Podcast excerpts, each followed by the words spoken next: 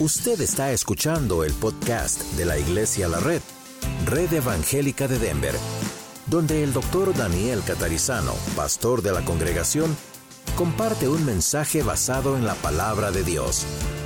Ahora abra su corazón y permita que en los próximos minutos el Señor le hable y le bendiga. Padre, gracias te damos este domingo por poder estar juntos y pedimos que tú toques esta lección. Tú bendigas, Señor, este tiempo juntos que vamos a tener, donde estamos hablando acerca del matrimonio que tú bendices y pedimos que tú bendigas la lección y bendigas los matrimonios y bendigas nuestra vida en particular, cada uno de nosotros, bendigas la lectura de tu palabra, como también todo lo que vamos a estar viendo en esta, esta oportunidad. Gracias te damos y dejamos todo en tus manos en el nombre de Jesús. Amén. Bueno, es nuestra tercera lección sobre la serie El matrimonio que Dios bendice aquí en Escuela de Vida, en lo que otros llaman Sunday School o Escuela Dominical. Hoy vamos a hablar acerca de los desafíos de la convivencia. Todos conocemos esa palabra, ¿no es cierto? Vivir con otra persona, no estamos ni siquiera pensando en hijos ahora, sino simplemente vivir con el cónyuge, la esposa o el esposo. No sé si se han dado cuenta, pero no es fácil. Pero tampoco es fácil para ellos vivir con nosotros. Entonces vamos a mirar en Filipenses capítulo 4, versículos 6 y 7. Hoy no vamos a tener tantos versículos eh, impresos, casi ninguno allí más que este en el bosquejo, pero ah, vamos a mirar este de Filipenses 4, 6 y 7. Está escrito a una iglesia, no está escrito a matrimonios, pero es aplicable a una congregación, porque todos sabemos cómo el Señor compara siempre el matrimonio con la iglesia.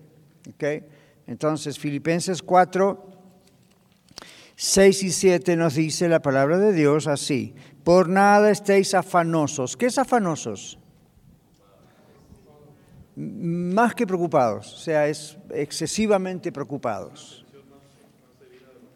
Claro, es como ya casi ansiosos, ¿ok? No, dice, por nada estéis afanosos, si no sean conocidas vuestras peticiones delante de Dios en toda oración y ruego con acción de gracias. Miren cuánto hay en un solo versículo, ¿no es cierto? Sean conocidas vuestras peticiones. ¿Para qué estar ansiosos? Otro texto dice, vamos a echar nuestra ansiedad sobre el Señor porque el Señor tiene cuidado de nosotros. Un texto en 1 Pedro que originalmente fue escrito para los pastores. Ahí está en ese contexto, pero evidentemente se da para todos los creyentes, todo lo que está en la Biblia. Entonces allí dice, no estén ansiosos, dice acá, el otro dice, echen su ansiedad sobre el Señor. En otras palabras, Filipenses dice lo que no tenemos que hacer, Primera Pedro dice cómo se hace. ¿Ven? Por nada estén afanosos y el otro dice, echen su ansiedad sobre él. Entonces uno ora y Señor, yo te dejo esta ansiedad que me produce este problema matrimonial o lo que sea, la salud, las finanzas, lo que sea. Señor, te lo dejo en tus manos, yo no puedo con esto, dame sabiduría, quiero descansar en ti. Ven, y los que somos de Cristo, ¿qué pasa? Viene ese descanso.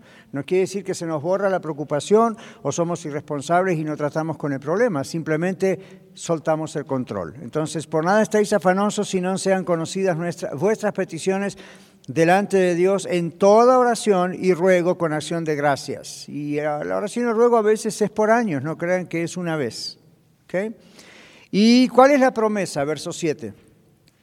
Y la paz de Dios que sobrepasa todo entendimiento, guardará, ¿qué cosa? Vuestros corazones, la parte emocional de nosotros, y vuestros pensamientos, la parte intelectual de nosotros en Cristo Jesús. Entonces, si usted dice, es que yo no siento paz, no tengo paz, bueno, a ver, ¿por qué será? De acuerdo a este texto, una de las razones, no es la única, una es, estamos afanosos y no estamos orando.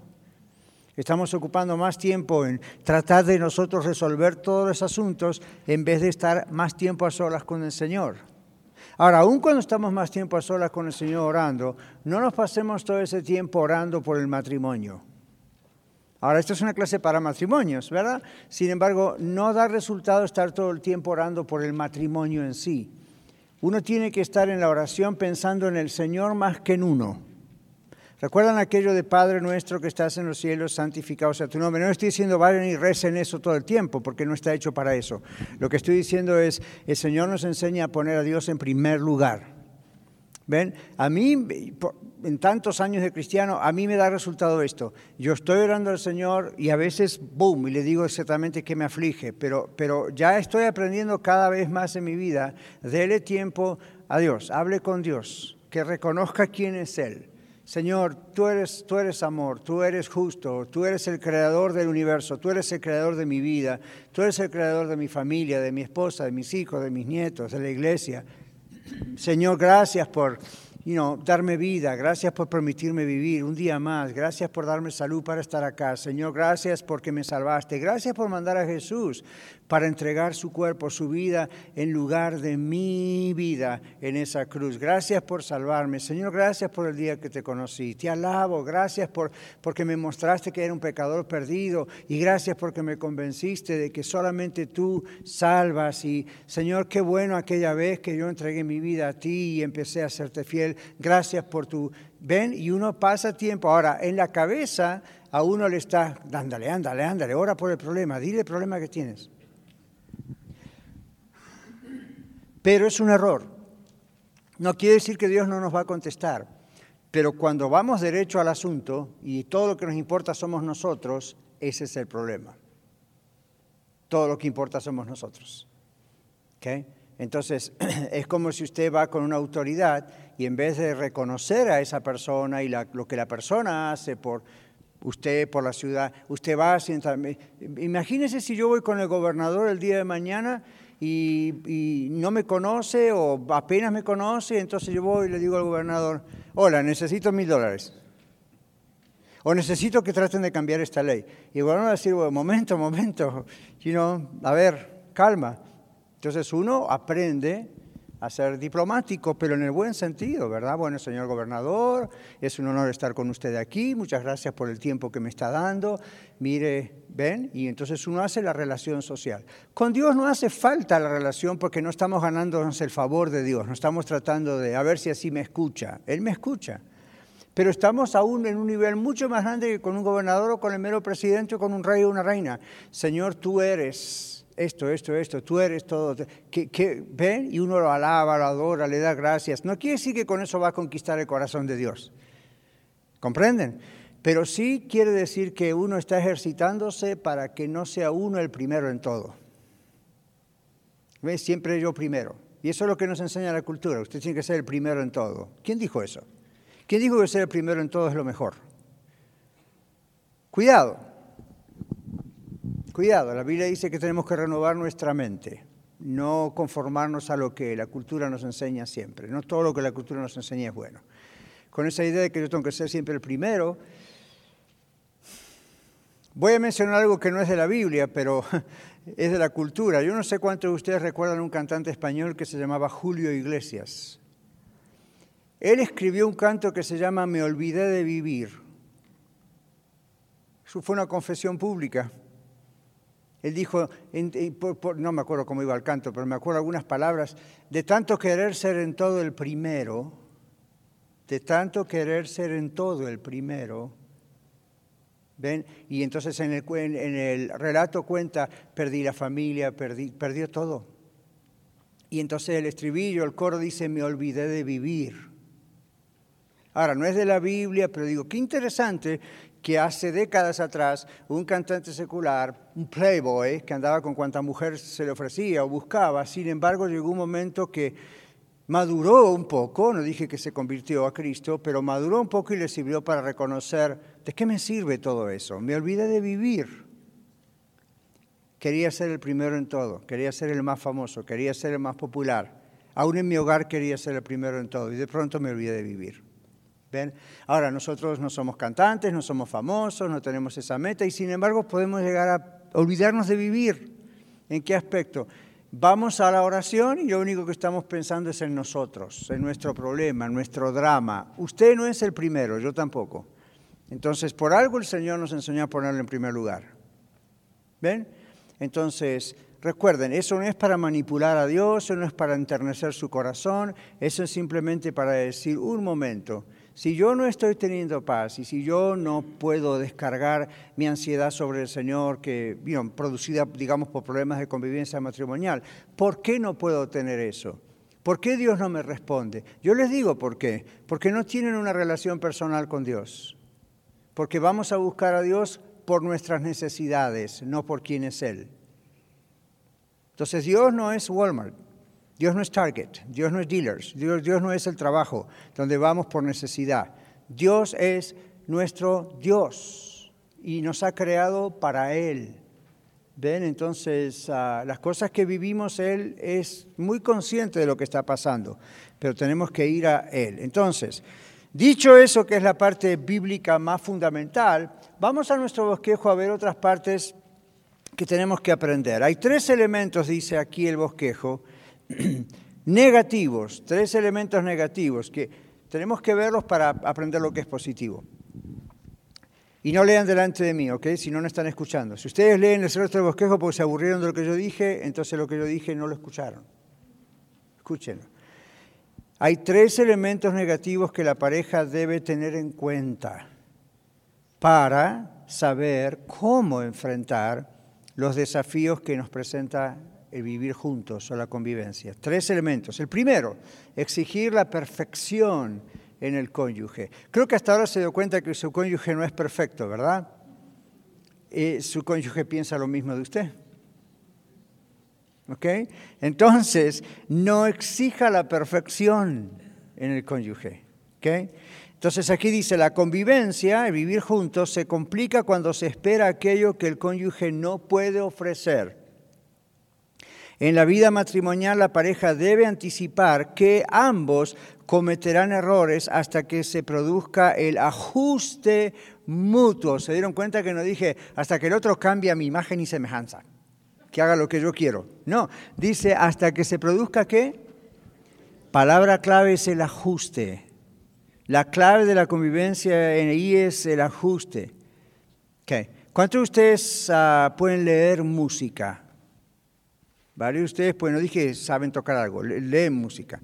En la música hay leyes. Si uno no respeta las leyes de la música, un sonido a uno le puede parecer que suena bien, al que sabe o los que sabemos música nos damos cuenta si están quebrando una ley musical. Entonces no suena tan bien como a usted le parece. En la música hay lo que se llama armonía. Y la armonía tiene que ver con diferentes notas en un pentagrama donde se escriben las notas. Pero no se puede tirar así notas en un pentagrama como quien dice, me gusta este dibujito y me gusta el otro, ¿verdad? Una fusa, una semifusa, una redonda y la pongo. Cada nota tiene un valor en su tiempo. Entonces uno tiene que aprender la técnica musical para saber ¿Cómo va eso en un pentagrama, cinco líneas, cuatro espacios, para entonces hacer que la cosa suene bien?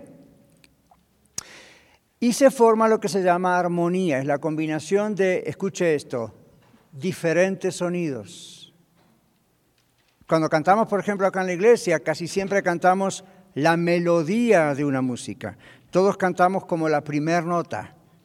¿Ok? Todos cantamos eso. Los que podemos cantar a diferentes voces, a veces le agregamos la segunda voz, la tercera, el tenor, el contralto, el bajo y sale maravilloso, ¿no? Ahora, ven, son cuatro diferentes voces, son cuatro notas diferentes en armonía así. Ahora, son diferentes y eso es lo que quiero llegar. Eso es el ajuste de las notas armónico, el ajuste armónico de las notas para que nuestro oído y cerebro sienta el placer de escuchar esa música. ¿Cuánto les gusta escuchar cuando alguien desafina? Saben lo que es desafinar, ¿verdad? Y es feo, el, el, oído de uno se va para todos lados. O cuando alguien toca la guitarra, el bajo, el piano, el órgano, el instrumento que sea. Eh, la batería no puede desafinar, pero puede sonar mal también. Entonces, uh, aún en la música hay un ajuste, hay una regla, hay una línea donde uno tiene que respetar. En el matrimonio, para que, para que haya armonía, no tratamos de que mi esposa o la esposa del esposo sea como yo soy. Tenemos que ser diferentes, es normal que seamos diferentes. La clave está en cómo ajustamos la diferencia. Yo ya en mi matrimonio que una de las grandes claves junto con la oración es no tratar de hacer a mi esposa como soy yo o que ella no trate de hacerme como ella es. Somos diferentes, ¿ok? si estuviéramos en una iglesia carismática, yo le diría como hacen muchos de ellos, mira a la persona que está al lado y dígale, somos diferentes. Pero no necesita hacer eso, somos diferentes. Se han dado cuenta todos los días que somos diferentes. Entonces aquí en el bosquejo dice, la primera diferencia es que uno es hombre y otro es mujer. Y ahí hay muchas diferencias sanas, necesarias, complementarias. Entonces aquí el bosquejo dice, ninguno de los dos es mejor que el otro, simplemente son diferentes. Ahora, pueden haber tenido backgrounds o trasfondos, uno más complicado que el otro, uno mejor que el otro, pero somos diferentes igual, aunque los dos hubiésemos venido de muy, muy buenos padres y madres. Luego acá dice, saltando, ¿verdad? No estoy leyendo exactamente todo así. Dice, deben comprender que ambos vienen de diferentes contextos familiares, diferentes contextos culturales, diferentes contextos educativos y también diferentes contextos religiosos. ¿Verdad que sí? Son diferentes contextos. Y ese contexto marca mucho la personalidad de cada uno de nosotros, las ideas, los, you marca mucho eso. Entonces, ah, hay que respetar eso. No quiero, decir, no quiero decir vamos a aceptar todo lo que nuestro contexto cultural nos enseñó, o inclusive lo que nuestra familia nos enseñó. A medida que uno va madurando y va madurando en el Señor, uno analiza, ok, ¿qué es bueno y qué es malo? ¿Qué, qué es bueno y qué es malo del contexto nacional, del contexto cultural e inclusive religioso. Por ejemplo, usted dice, bueno, ¿qué tal si como usted, pastor, usted y su esposa María, los dos eran cristianos evangélicos desde niños? Ya. No nos conocíamos, íbamos a diferentes iglesias, nos conocimos ya más de 20 años cuando estábamos en el seminario y, y los dos éramos de dos iglesias diferentes que yo no conocía la de ella, ella no conocía la mía, y entonces uno puede decir, espléndido, excelente, son hasta de la misma religión. Ah, no alcanza, está bien eso, pero aún así había diferencias entre las dos iglesias, diferencias me refiero no a peleas, ¿no es cierto? Diferencias en que en la iglesia de ella había una forma de hacer las cosas. La doctrina era exactamente igual, eso es lo importante, lo más importante, si no habíamos yugo desigual acá. La doctrina era igual, pero la práctica de esa doctrina y cómo hacían lo que se llama la eclesiología, ¿verdad? Todo el trabajo de la iglesia, era un poquito diferente en donde yo me crié a donde ella se crió. ¿Ven? Y luego, en la medida que fuimos creciendo, años antes de ir al seminario, mis padres y yo ya habíamos abierto una congregación junto a mis hermanas, ya teníamos otro estilo, la doctrina no cambiaba, comprendemos eso, pero sí había diferentes cosas. Bueno, ¿por qué es importante eso, pastor? Cuando nos casamos, y a pesar de que fuimos a estudiar al mismo lugar, diferentes carreras, pero fuimos al mismo lugar, sin embargo, cuando estábamos de novios, a veces hablábamos de esto, cómo se hace en tu iglesia, cómo se hace en la mía, esto que el otro. Y en ningún caso decíamos, ah, mi iglesia es mejor que la tuya, o donde yo me crié era más exacta a la Biblia que la tuya. No, simplemente hubo que ajustarse, ahora estábamos juntos. Ahora, los conceptos religiosos cuando son por el lado de la eclesiología o cómo se hacen las cosas en la iglesia, eso es una cosa. Pero cuando son conceptos que tienen que ver con el matrimonio, ahí afectan mucho más. Yo les he dicho a ustedes el domingo muy tristemente y muy fuertemente, hay iglesias ya casi feministas, donde le dan a la mujer un rol que no corresponde, no solamente en la iglesia, en la casa. Entonces, ese esposo va a tener tremendos problemas todo el tiempo, a menos que esa mujer cambie su mentalidad. Se los digo directamente. Hay iglesias de corte machista. Entonces, esa esposa siempre va a tener problemas con ese hombre. ¿Por qué? Porque si él está en una iglesia con ese corte o ella está en una iglesia con ese corte, ellos piensan que eso es lo que la Biblia dice. Ellos piensan que eso es lo que Dios dice. Y así se van a conducir. Entonces, ¿ven cómo afecta la falsa doctrina o ven cómo afecta, afecta el no interpretar bien la Biblia? Llega a afectar a nuestro hogar, no solamente la iglesia, la predicación, la escuela dominical. Afecta cómo pensamos, qué decisiones tomamos, cómo hacemos las finanzas, todo afecta. Entonces, ah, por eso yo tantas veces les digo a parejas, no se apuren, acostúmbrense a esto antes de casarse, digo a los, las parejas de novios. Ahora, si ya están casados es cuestión de llegar al ajuste. Cuando una nota desafina, hay que ajustarla. ¿Okay? Cuando una cuerda de la guitarra no suena como tiene que sonar, están las clavijas, ¿verdad? Tin, tin, tin, tin, hasta que llega. Lo mismo el piano y cualquier instrumento de cuerda y así se ajustan las cosas. En el matrimonio pasa eso. Va a llevar tiempo hasta que se ajusta una cosa, siempre y cuando haya humildad. Si ustedes son controladores y manipuladores en su vida personal, nunca van a llegar a la armonía matrimonial, no pierdan tiempo. Usted dice, pastor, ¿cómo que me está diciendo que me divorcie? No, lo que estoy diciendo es, no pierda tiempo siendo así.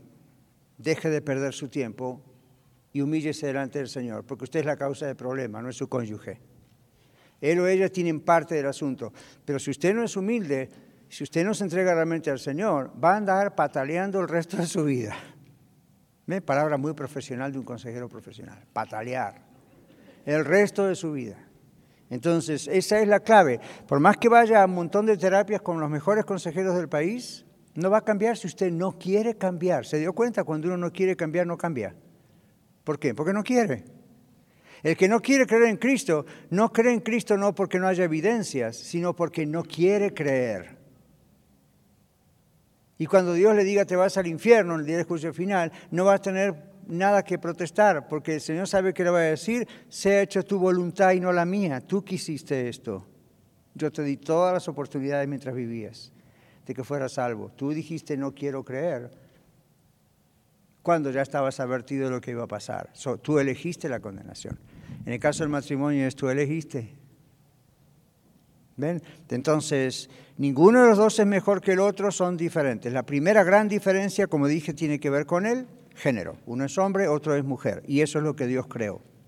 Los hombres y las mujeres tienen perspectivas diferentes acerca de un gran número de asuntos. Ahí ya no importa solo la educación o todo lo demás. La religión, el hecho de ser hombre, hay ciertas cosas que los hombres tenemos una línea. Dios nos ha puesto una forma de, pensar. Y yo lo he comprobado porque he andado por tantas partes del mundo, diferentes continentes, y no me importa si es blanco, negro, amarillo, de qué color es, o qué idioma habla, o qué cultura es. Hay ciertas cosas en común en la raza humana. Se dan en todas las razas. Hay ciertas características del hombre y ciertas características de la mujer que son comunes a todo ser humano. Entonces, usted y yo también tenemos que y reconociéndolas, ¿no es cierto? Aquí dice, tenemos los hombres y mujeres perspectivas diferentes acerca de un gran número de asuntos. Por eso, en vez de separarlos, aporta riqueza de perspectiva a la relación. Esto es algo bueno, esto es algo que Dios ha creado. El problema se produce cuando uno de los dos se impone sobre el otro. ¿Conocen eso, verdad? Impone, se impone sobre el otro, como que trata de ser el Dios de la otra persona, el que va a cambiarle y no ocurre, al contrario, es peor. La otra persona se siente muy presionada y en vez de cambiar, va hacia atrás. Por ejemplo, yo aprendí profesionalmente hace muchos, muchos años que el hombre, los hombres, no importa qué raza y nación, cuando se sienten, o vamos a decir nos sentimos como hombres, de alguna manera amenazados por nuestra esposa, amenazados no porque nos va a pegar o nos va a insultar, eso sería peor, pero cuando sentimos que algo no está bien y nos sentimos mm, como que hay la posibilidad de una pelea, normalmente, naturalmente, no se sorprende a la mujer, quizás ya lo ha visto, el hombre tiende a irse hacia atrás, no digo físicamente, ¿no es cierto?, sino que como que se va ausentando. Y usted dice, mi esposo no quiere confrontar los problemas, mi esposo llega más tarde del trabajo porque no quiere hablar. Exactamente, eso es lo que pasa. Ahora, tiene que comprender que eso no está bien. Los varones comprendemos que eso no está bien. Pero hay en el hombre, por el hecho de sentido de protección y provisión, una cosa muy natural a tratar de evitar la violencia o los que no lo hacen entran en violencia. ¿Cuántos casos de violencia doméstica ustedes han conocido igual que yo, no? O han sufrido a lo mejor. Entonces, casi siempre es como que hay un hacia atrás, psicológicamente, hay como un hacia atrás esperando. La mujer, por lo general, de cualquier raza, pueblo o nación, tiende a decir, no, vamos a hablar de esto ahorita, hoy, ¿verdad? No todas las mujeres son así, no todos los hombres son como los describí, pero es lo general alrededor del mundo. Veo muchos rostros serios y muchos rostros aquí diciendo, usted me está describiendo a mí. Le estoy diciendo, yo también. Todos somos así, internamente. ¿Sabe cuál es la diferencia? La diferencia es que al conocer estas cosas en oración, Dios nos va cambiando. Dios nos va ajustando en lo que pueda ser malo de eso. En lo otro no, simplemente nos va diciendo, esto tienes que usarlo bien. Si hay alguna especie de instinto que Dios ha creado, Él simplemente quiere que se use bien. Entonces a la dama le conviene que a veces los varones tengamos esa reacción de como que parece una pequeña distancia. Les conviene, porque usualmente cuando los varones hacemos esa distancia estamos procesando. Los varones que no hacen eso van a los puños y golpean o van a las palabras y maldicen, ¿ven? Eso es una especie de preservación. Usted dirá, bueno, pero no tiene que ver con la naturaleza pecaminosa. Por supuesto que sí. Pero al mismo tiempo miren cómo trabaja. Es como un instinto, como una cosa que ocurre en toda la humanidad. La mujer tiende a querer al grano, ya quiero solucionar esto. No siempre los varones son así. Algunos son así, pero mm, la generalidad no es así. Entonces tenemos que aprender a conocer nuestras diferencias. Ni que hablar de las diferencias genéticas. Ya sabemos las fisiológicas, las biológicas, pero hay muchas diferencias. Tenemos que aceptarlas. Les doy un secreto a las damas, no un secreto, pero una descripción a las damas que no han tenido hermanos varones. Las mujeres que solamente han tenido hermanas mujeres, suele costarles un poquito más ajustarse a su esposo porque nunca han tenido un varón presente excepto el padre. Pero el padre es el padre, no está a la altura de lo que es un hermano. Un hermano es casi un peer, ¿verdad? pero el padre no. Entonces hay, hay muchas mujeres que les ocurre eso les cuesta un poquito ajustarse a la idea de que están ahora al lado de un varón, nunca estuvieron al lado de un varón con un hermano, digamos, en la casa. Entonces lo mismo pasa al revés, hay muchos varones que no han tenido hermanas y son siempre fueron puros varones. Entonces, claro, uno que tiene puros varones, ¿qué hace? Así juega a las patadas, a los golpes, toda la vida, no hay problema, y después ah, mm, sabe que eso no va a hacerlo con su esposa, pero puede llegar a costarle la presencia y la comunicación con su esposa, porque es algo que nunca experimentó excepto con su propio, una persona de su mismo sexo. Entonces es complicado. Es un ajuste, uno tiene que, cuando nosotros hacemos preparación para el matrimonio, antes de un casamiento, yo casi siempre pido cuatro o seis meses antes de preparar a alguien para, para su boda. Hablamos de estas cosas, ¿ven? Hablamos de estas cosas. Quiero saber de dónde vienen, cuál es su trasfondo, si han tenido hermanas o hermanos, qué pasa, y ayudarles a ajustar eso y prepararse. Entonces en el matrimonio ya, ya esas partes quedaron expuestas, hablaron. ¿Me siguen? Muy bien, convivencia entonces, muy bien. El problema, dice, se produce cuando uno de los dos se impone sobre el otro. La Biblia enseña que ambos, hombre y mujer, marido y mujer, deben respetar sus diferencias. Deben respetar sus diferencias como hombre y mujer. Aprender el uno del otro resuelve muchos conflictos matrimoniales. Dígame la verdad, cuando uno no entiende a otra persona, no la comprende, dice, no sé por qué hago esto, y de pronto la otra persona nos explica por qué, ¿Qué se siente? No digo si lo acepta o no lo acepta, digo, ¿no es mejor cuando tenemos una explicación de por qué sucede algo que cuando nunca nos enteramos que por qué la persona es así? ¿Qué piensan? Estamos en una clase, esto no es una conferencia. Y aún dice, ayuda bastante. ¿En qué ayuda? Rompe esa idea secretiva de por qué me está haciendo esto. ¿Saben cuántas parejas en consejería, tanto pastoral como profesional, me ha pasado eso? Oh, es la primera vez que escucho que mi esposo dice aquí, frente a usted y frente a mí, que esta es la razón por la cual habla así o dice así o piensa así o hace esto. Nunca me lo habías dicho, querido. Si me lo hubieses dicho, empieza el tissue paper, ¿no? Empieza el pañuelito. Yo te hubiese entendido. Boom. ¿Ve? Eh, hay gente que eh, tiene ciertas reacciones por cuestiones traumáticas que nunca se animaron a decir porque le dio vergüenza, le dio pena lo que le hicieron. Entonces, cuando el cónyuge se entera, las cosas comienzan a cambiar, empieza a haber más compasión, por esa persona. No lástima, pero empieza a ver compasión. Ahora comprendo. Y entonces, ¿quién es la persona que le va a ayudar? Su cónyuge. ¿Ven cómo va la cosa? En cambio, si se mantiene todo siempre en secreto, me da pena, me da vergüenza, no voy a decir, la reacción negativa sigue y la otra persona no sabe por qué y sigue pensando mal. ¿Ven? Sigue en su cabeza, cuando usted no entiende algo, hay fantasías. ¿No? Entonces hay mujeres que me han dicho, yo siempre pensé que me engañaba, por eso no me quería decir esto y lo otro. Y cuando se confiesa lo que realmente ocurría, la mentira de lo que me engañaba queda quemada, no existe. ¿Van viendo? Yo sé por qué ustedes no hablan, porque yo hablo y en su mente están pensando en su propio matrimonio y cómo ajustar eso y es excelente. ¿Okay? Pero, pero adáptenlo en su matrimonio. Traten de que no, no tiene que haber secretos entre ustedes. Voy a ser, pero bien directo, si algo pasó en la vida de ustedes y su cónyuge no lo sabe, tiene que saberlo. Le va a ayudar a entender quién es usted. Marta. Pastor, ah, en, en una pareja cuando el inicio es con violencia doméstica, pasan 20 o 30 años después, ¿hay secuelas? Sí, si no hay perdón, hay secuelas. Y cuando hay perdón, las secuelas se van. Pero si no se transforma en que, bueno, ok, la persona que produjo la violencia, en este caso el abusador, o puede ser una abusadora, también yo he visto ese caso donde la mujer es la que pega.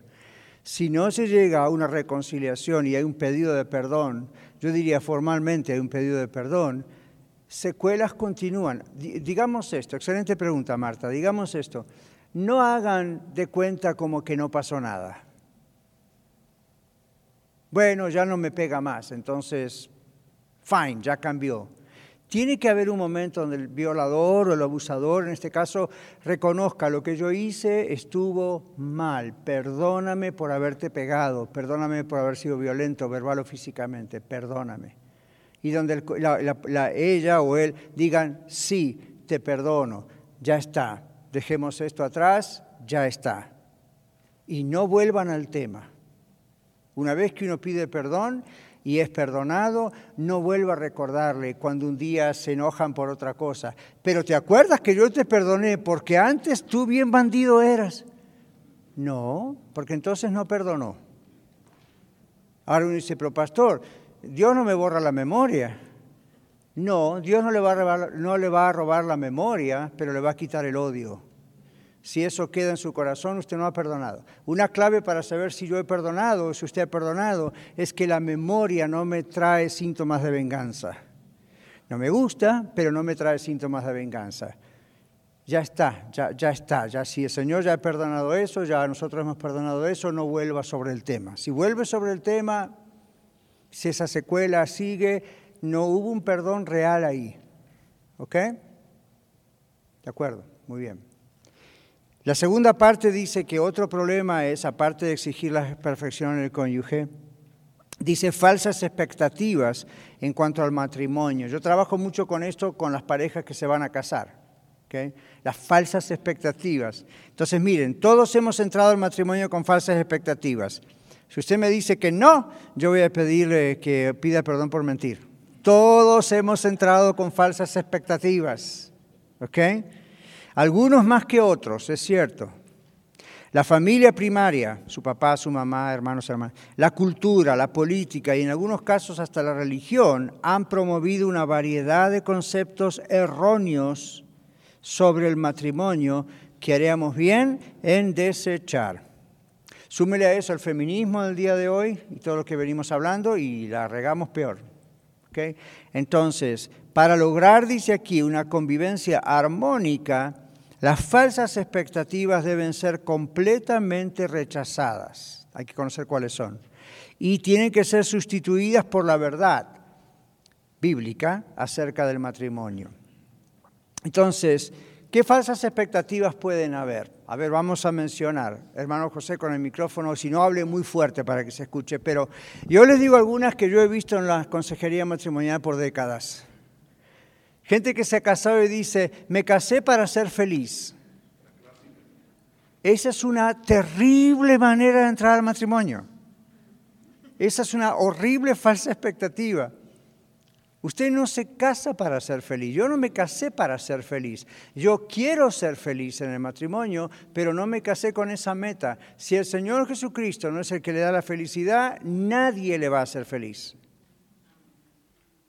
Y usted dice, bueno, eso usted lo dice porque es cristiano y es pastor.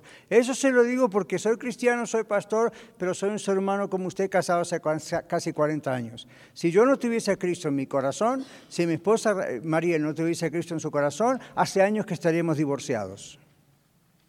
Así se lo digo, y ella lo sabe. Y usted dice, bueno, pero ¿por qué tan mal fue su matrimonio? No, pero hay matrimonios que no necesitan que vaya a haber un adulterio, una crisis o droga o crimen o violencia para divorciarse. ¿Nunca escuchó ese asunto de diferencias de qué? De, caracteres, ¿verdad? O esas cosas, no. Es como que diferencias irreconciliables. No existen las diferencias irreconciliables. Lo que existe es el orgullo más grande que este edificio que hace que la diferencia sea irreconciliable. Ahora, si usted me dice, bueno, hay cosas que son irreconciliables, yo le diría, bueno, la Biblia menciona una, el adulterio, y así todo está la posibilidad de la reconciliación. Pero si su esposo o esposa está en un cartel, está en el crimen, entiendo que usted no tiene por qué estar allí. Su vida está en peligro o violencia doméstica, su vida está en peligro, ¿ven? Pero la gente dice diferencias irreconciliables porque no se pueden poner de acuerdo. Eso es todo el problema. Entonces uno, uno piensa, la, la, cuestión es que se casaron con la falsa expectativa de que siempre iban a estar de acuerdo en todo. Wrong, no van a estar siempre de acuerdo en todo. Se vive más tranquilo asumiendo que no vamos a estar 100% siempre de acuerdo en todo. El arte de ahí es la música, recuerden, son dos notas diferentes, pero si se ajustan bien van a andar armónicamente. Ahora, si los que entendimos música, si la semifusa quiere hacer al otro una corchea, va a ser un desastre. ¿Okay? Para los demás que no entienden música, bueno, y no, si el blanco quiere ser negro, no va a quedar gris, va a ser un desastre. Entonces, no trate de cambiar a la otra persona, trate de ajustarse y que la otra persona se ajuste a usted. Requiere mucha humildad, requiere la experiencia en Cristo, pero ven la falsa expectativa, yo me quiero casar para ser feliz. A ver, ¿cuál otra falsa expectativa han escuchado ustedes? No veo las manos. Ah, Rosy. Perfecta. Me voy a casar con el hombre o la mujer perfecta. Nunca lo va a encontrar. Si bajara un ángel menos, porque es un ángel, no se puede casar con usted, tampoco va a ser perfecto para eso. Aarón, falsas expectativas. Bueno, yo iba a comentar como de acuerdo a como dice aquí en la cultura, ¿no? A veces lo que vemos, ya sean las películas o los libros románticos o las películas de Disney, ¿no? Así como una una falsa versión, así yo a veces que vemos películas románticas digo, esto es obvio que lo escribió una mujer, o sea, no hay, no hay un hombre que sea así. seguro, Aaron, seguro. Y, a veces como por ejemplo en las películas de Disney, ¿no? El príncipe, la princesa, y a veces me pongo a pensar, ok, pasan hasta la boda, digo, quiero, quisiera que pasaran una versión de... ¿Qué pasó después, de que tienen años de, casados y esto, ¿no? Entonces es algo que a veces como que crea una falsa expectativa tanto en hombres como en mujeres ahí. Sí, Tremenda. Nosotros en casa nos reímos porque está esa empresa que se llama Hallmark. No solo hace las tarjetas, tiene un famoso channel que a veces es lo único que uno puede ver y que no haya algo sucio. Yo casi nunca lo he visto, pero cuando llega la época de Navidad, ahí están algunas de las damas de casa mirando, les confieso, de la familia, de repente mirando el canal de Hallmark, porque hay ahí ¿no? películas de Navidad. Yo les digo, ¿para qué la ven? Mire, yo les cuento lo que va a pasar ta, ta, ta, ta, ta, ta, ta, ta, ta, ta, ta. Termina la película y me dicen, es exactamente así, parece que yo escribí el argumento. Le digo, no, tienen como un template, siempre es lo mismo. Y estoy de acuerdo con lo que dice Aaron, posiblemente lo escribió una dama, porque siempre termina igual. Si es Navidad, siempre termina con el besito de los dos que se pelearon por todos lados al lado del arbolito. Siempre termina igual. Entonces digo, ¿para qué pierde una hora y media mirando eso si yo se los puedo contar? Diga que no tenemos televisión con cable pagada, porque si no, páguenme a mí, yo les cuento. Pero, pero ven, hay esa falsa expectativa tipo Disney, que la pareja peleó, era un matrimonio imposible, pero finalmente se reconcilió y como termina la película, en el horizonte los dos caminando hacia allá. Y yo los veo caminando a consejería. No es lo que está en las películas. Otra falsa expectativa que he escuchado en el mundo latinoamericano para las damas, tienes que casarte, vas a perder el tren, ya tienes tantos años, vas a quedar solterona. Mejor soltero que mal acompañado. No se case para no quedar soltero, es un tremendo error. Carmen. Prometen y no lo cumplen. Ah, te bajaré el cielo, ¿verdad? No, si pudiera hacer eso haría una catástrofe atmosférica. No, no, no, no, no. ¿Qué va a bajarme el cielo? Yo no soy una dama, pero si una dama, si hubiese sido una dama y el caballero me dice te voy a bajar del cielo, antes le voy a pedir que me baje otras cosas más cercanas aquí, a ver si es capaz. Bajaría a lo mejor aquí esta otra cosa que está más cerca que la luna. Si no, no, promesas, promesas, palabras, palabras, palabras. Parole, parole, parole, decía un canto italiano. Palabras, palabras, palabras. ¿Quién levantó la mano? Jonathan. Oh, Christian, perdón. Sí, uno y dos. Vamos. Bueno, una falsa expectativa. Yo, yo me imagino que la sexualidad. Claro, claro. ¿En qué aspecto, Christian? Ah, bueno, en lo que tiene que ver con, con, el sexo, porque, bueno, nosotros, bueno, me digo yo como, como varón, tenemos más a, hacer este, ¿cómo se dice?, visual. Sí. Y tener una expectativa de decir, cuando me case, voy, voy, a ser sexualmente todos los días con mi pareja. Claro. eso es una falsa expectativa. Es una falsa expectativa porque no es la realidad. Entonces, he encontrado muchos varones que me dicen, pero ¿por qué no? Y les tengo que explicar como si fuera su papá la primera vez, por qué la mujer no puede siempre.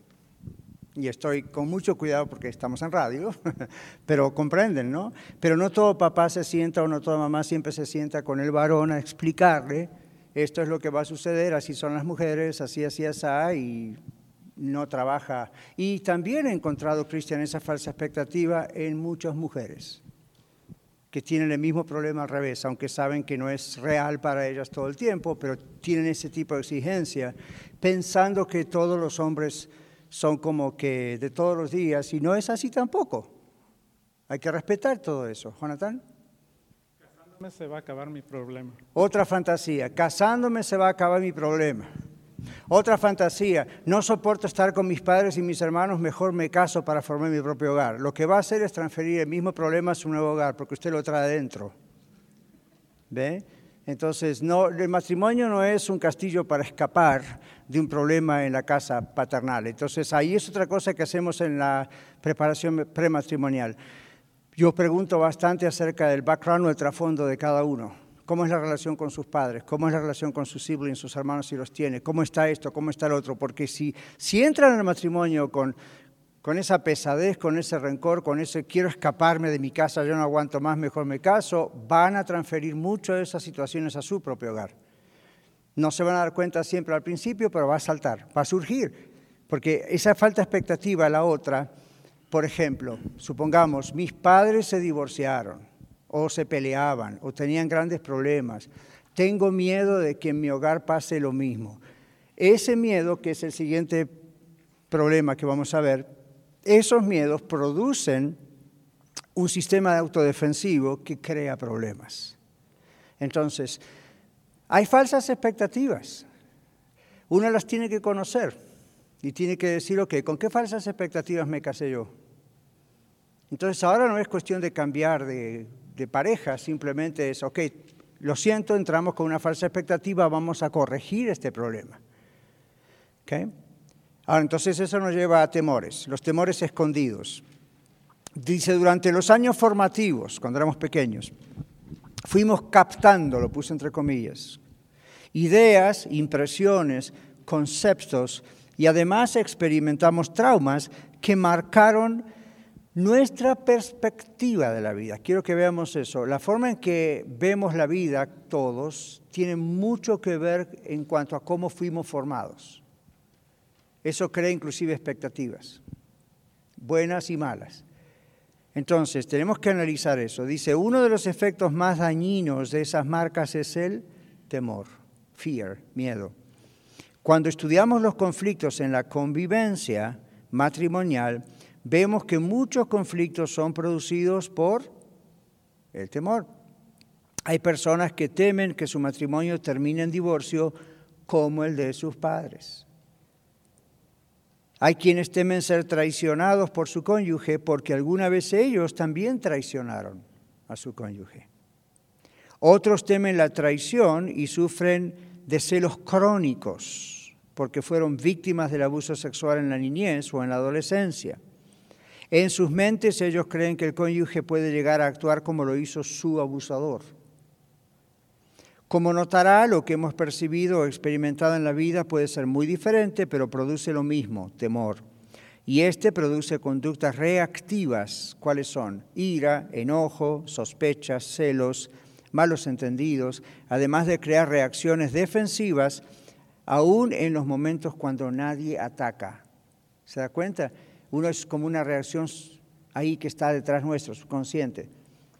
¿Y por qué, se defiende si no estoy atacando? Yo no dije esto con una mala intención. ¿Por qué reacciona así? Bueno, porque está en una actitud constantemente de defensa.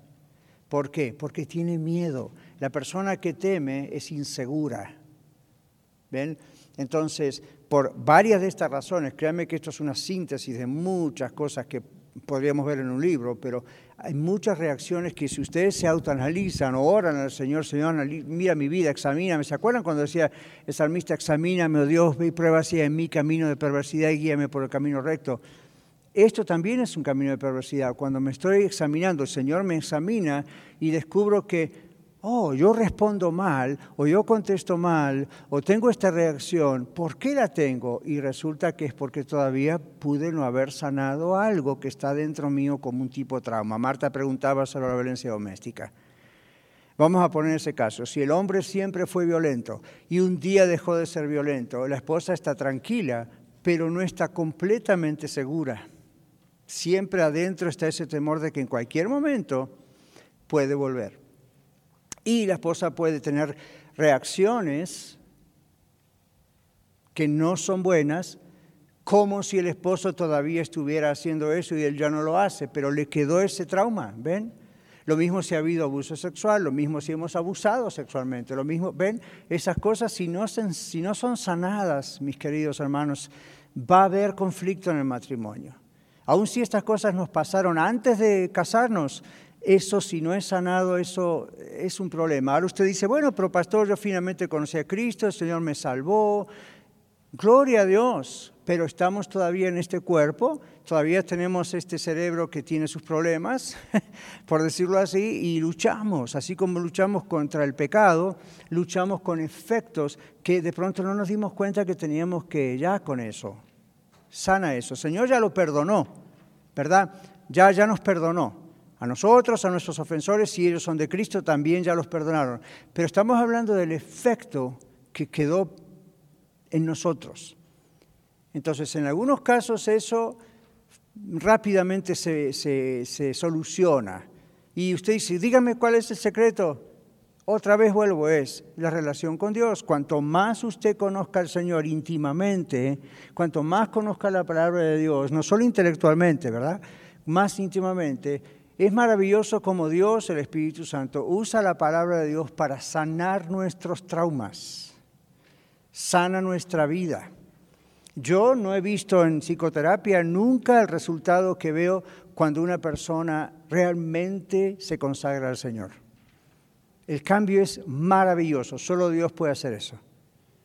Lo demás es bueno, es, es saludable, pero no es definitivo, no es el cambio radical. Es ayuda, pero nada más.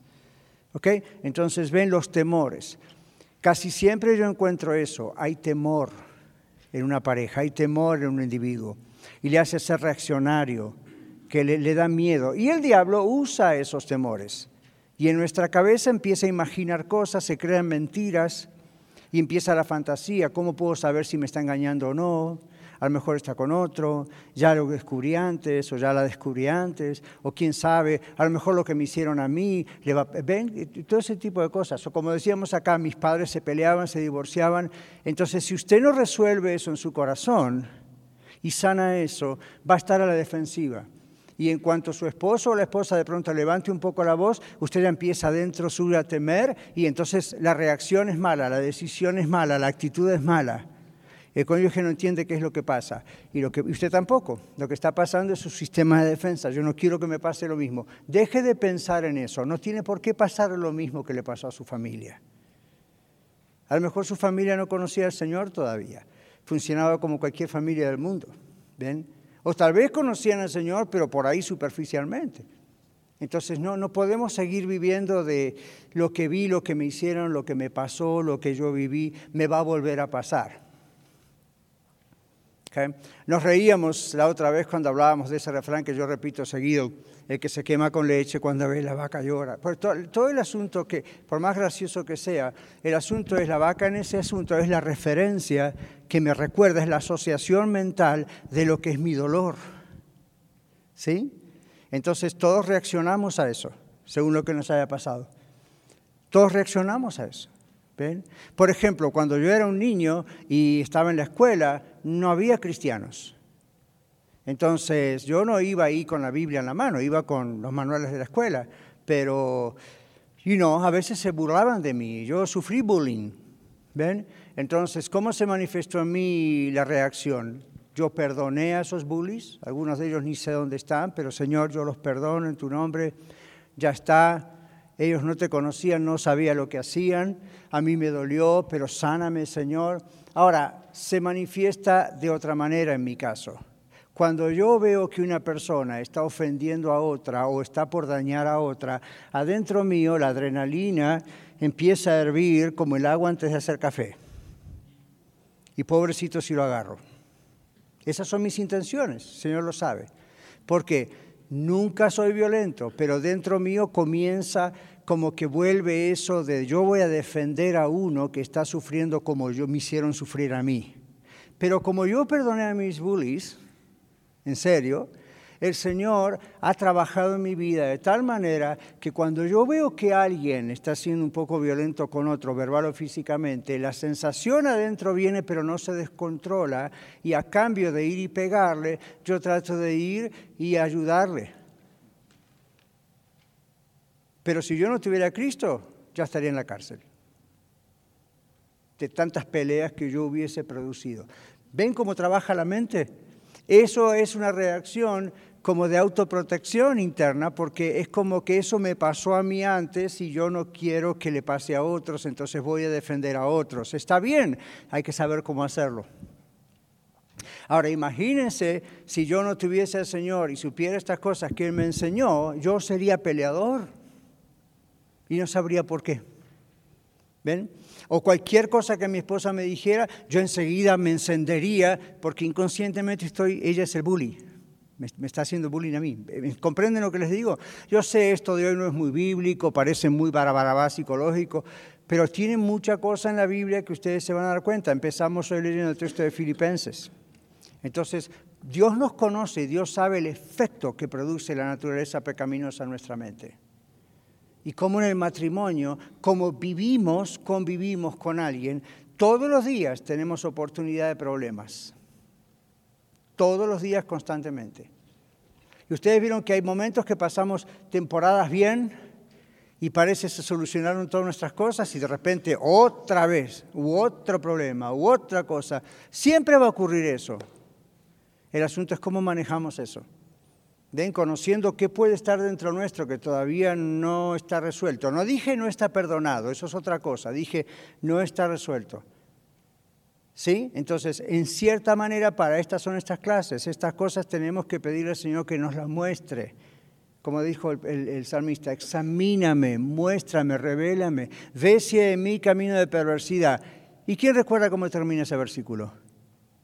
Ve si hay en mí camino de perversidad y guíame por el camino recto.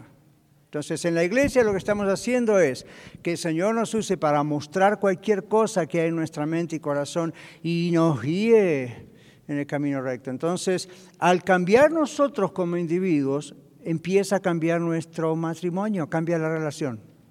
Los que éramos muy reaccionarios ya no reaccionamos así. ¿Se dan cuenta de lo que hace el Espíritu Santo? Antes reaccionábamos de una manera por todas estas causas y ahora las causas ahí están fuera en la memoria, pero ya no reaccionamos así.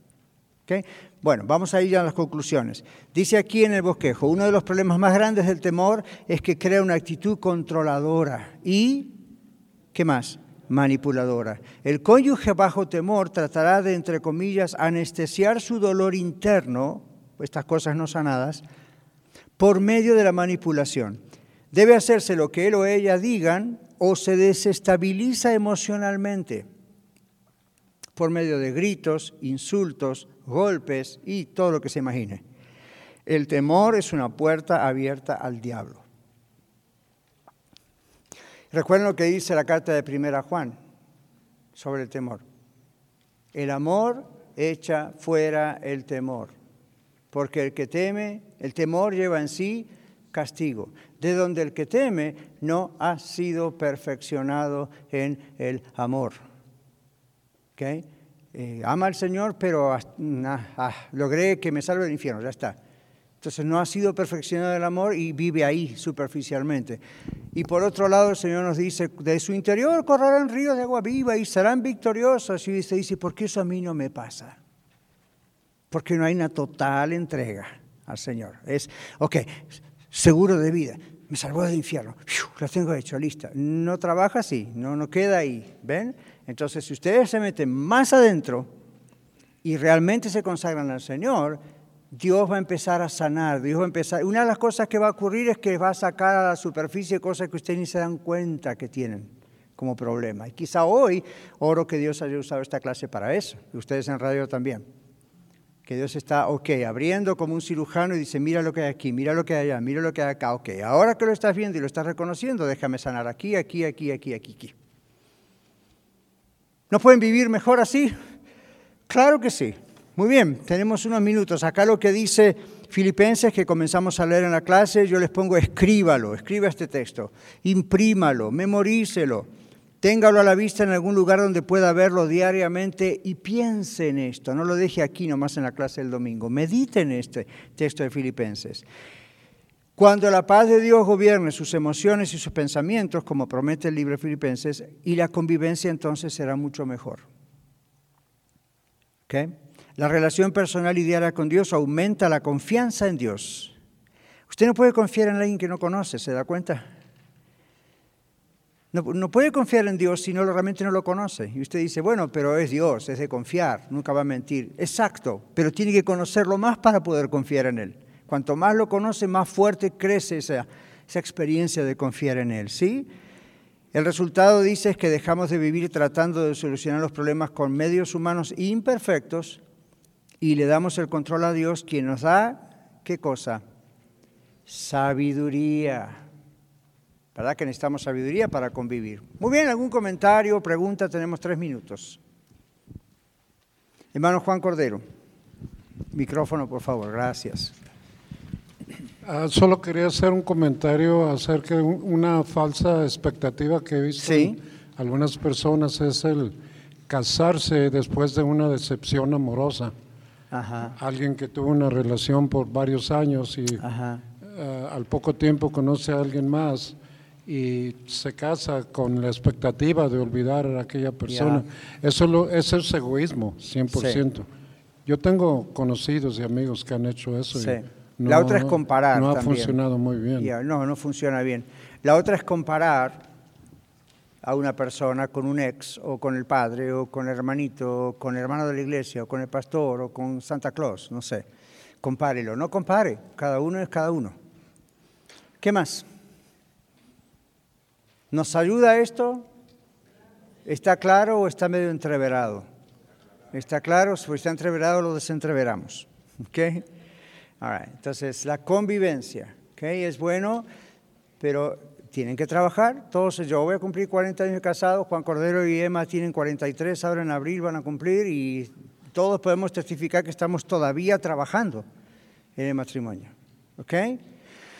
Muy bien, Padre, gracias te damos por este rato que estamos juntos y pedimos que todo lo que hemos hablado, todo lo que es desde ti realmente quede en nuestros corazones y Tú quieres que tengamos matrimonios saludables, victoriosos, pero Ayúdanos a no pedir a nuestro esposo o esposa que ah, hagan su parte. Por supuesto que la tienen que hacer, pero Señor, tú nos pides a nosotros como individuos a que estemos haciendo la parte que a nosotros nos corresponde y te dejemos hacer a ti lo que tengas que hacer con nuestro cónyuge.